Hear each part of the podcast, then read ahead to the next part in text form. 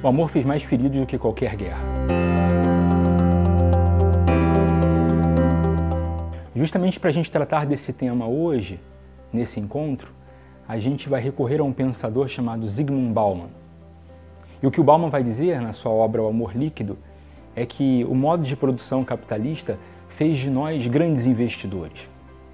O modo de produção capitalista fez com que olhássemos para o mundo como grandes investidores. Isso fica evidente em frases que usamos no nosso cotidiano: ou soma ou some. Eu não sei se vale a pena investir nesse relacionamento. Ora, o que eu vou lucrar com isso? Essas palavras que são usualmente do jargão do universo de investimentos passa a fazer parte do nosso cotidiano como se fosse o nosso dia a dia um grande pregão da bolsa de valores. A questão que tangencia o amor aqui é que o amor pressupõe investimento. Investimos tempo, dinheiro e afeto na pessoa amada, mas sem a convicção, sem a absoluta certeza de que vamos reaver todo esse tempo, dinheiro e afeto investidos.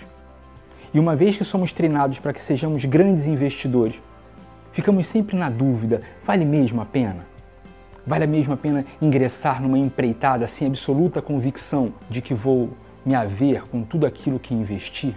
Para tentar dar uma conclusão para esse raciocínio e deixar aqui um pensamento relevante, eu vou lançar mão de um outro fulano chamado Contardo Caligares que diz: Amar é como viver.